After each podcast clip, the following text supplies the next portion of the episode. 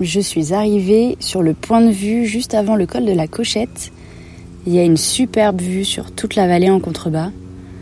Il y a plein de petits villages un peu partout, des petites maisons, des petits champs, des bosquets.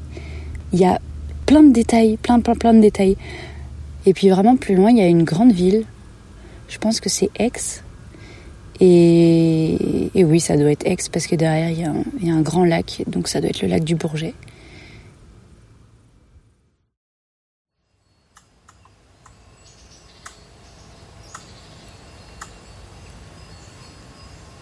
Il y a un petit écureuil qui est juste au-dessus de moi.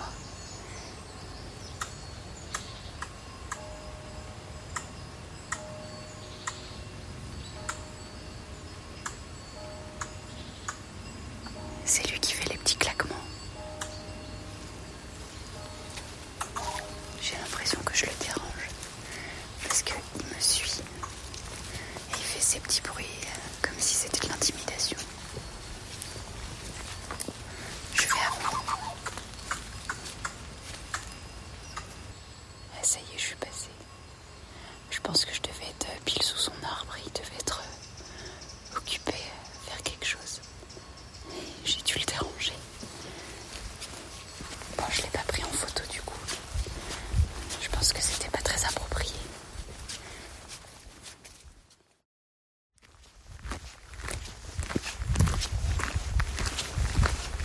Il est 17h et je me rapproche de mon petit endroit que j'ai repéré sur la carte pour m'arrêter pour ce soir.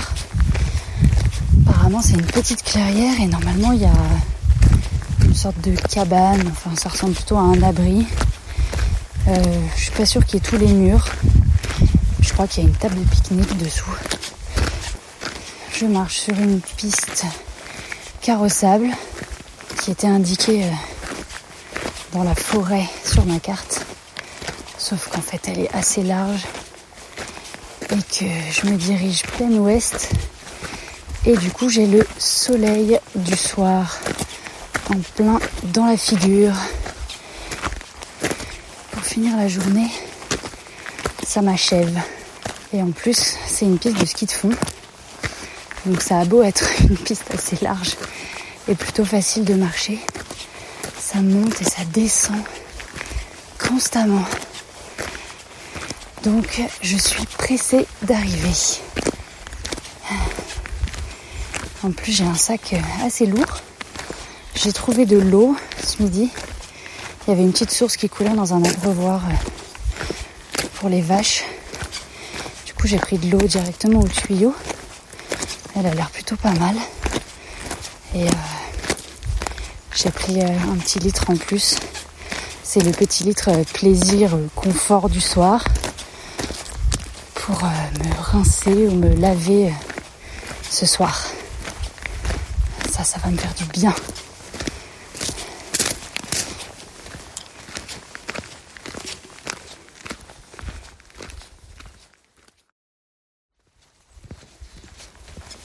On est le 12 septembre, il est 9h15, je viens de quitter mon campement.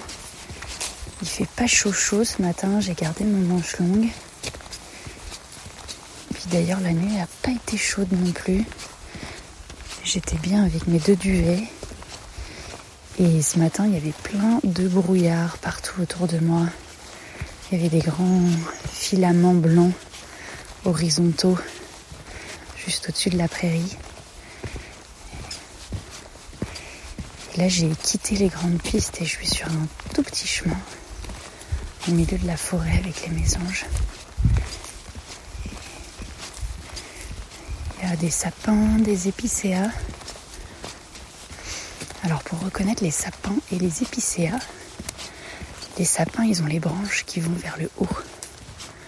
Alors que les épicéas, ils ont les branches qui pendent.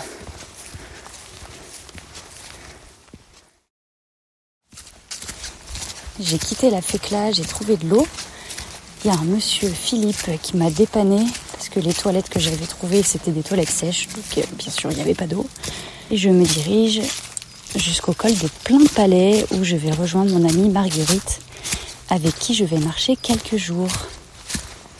Et cette forêt est fabuleuse, c'est extrêmement beau. Je suis au milieu des hêtres.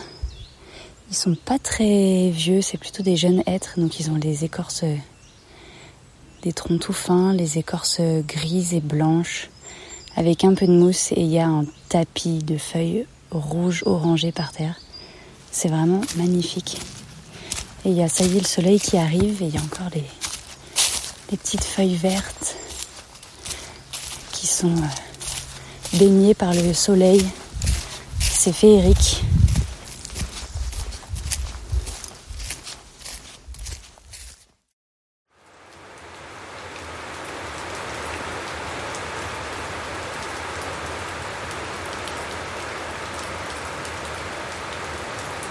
Il est presque 11h et on a trouvé refuge sous un petit abri à côté d'un jardin d'une maison. Il y a un orage qui est en train de tomber et il pleut fort. Donc on s'est assise par terre et on attend tranquillement que l'orage passe.